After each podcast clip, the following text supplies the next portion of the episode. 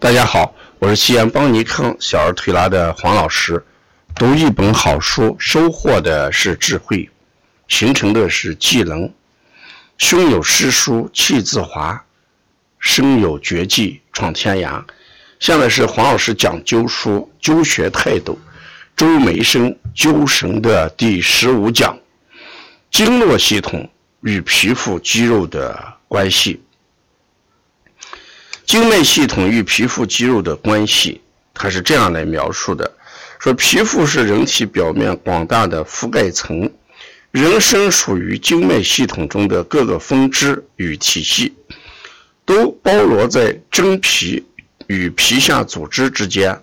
故《素问·皮部论》里边曰：“凡十二经络脉者，皮之部也。”又曰。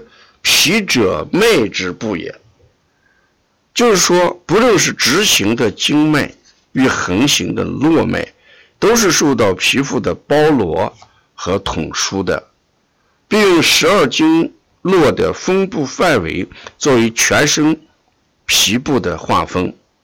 在《经络论》对此又加以补充，故认为百病之生必先于皮毛，而善治者。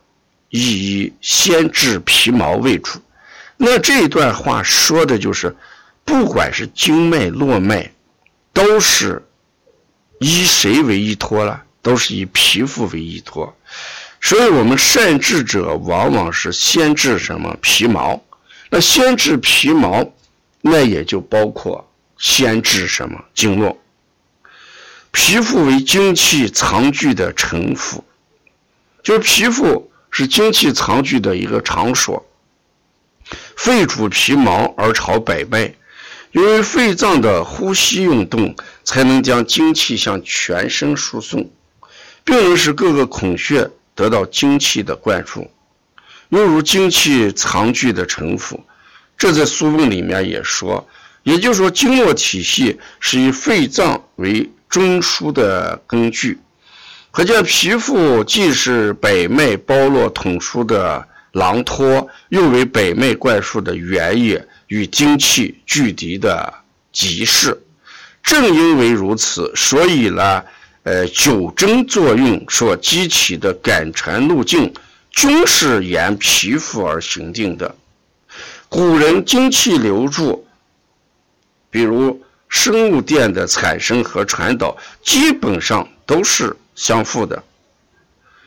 据研究，骨骼的电阻是十倍大于皮肤的电子的，因此无论是灸还是针，从未见过感缠是沿着骨骼或者穿过骨骼而行进。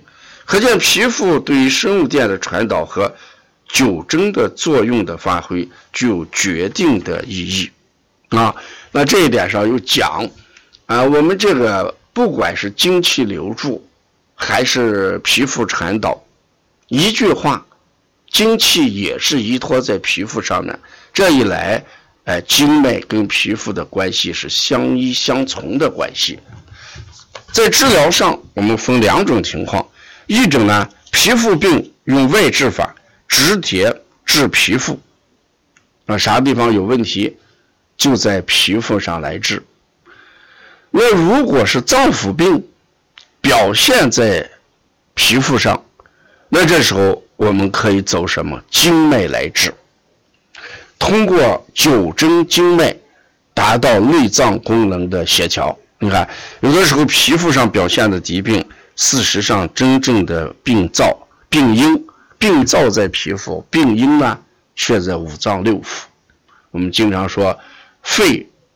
开窍于鼻，那鼻子方面的病，那我们找脏腑就在肺脏上。这时候我们不是在皮肤上治，而是在什么经络上治、经脉上治。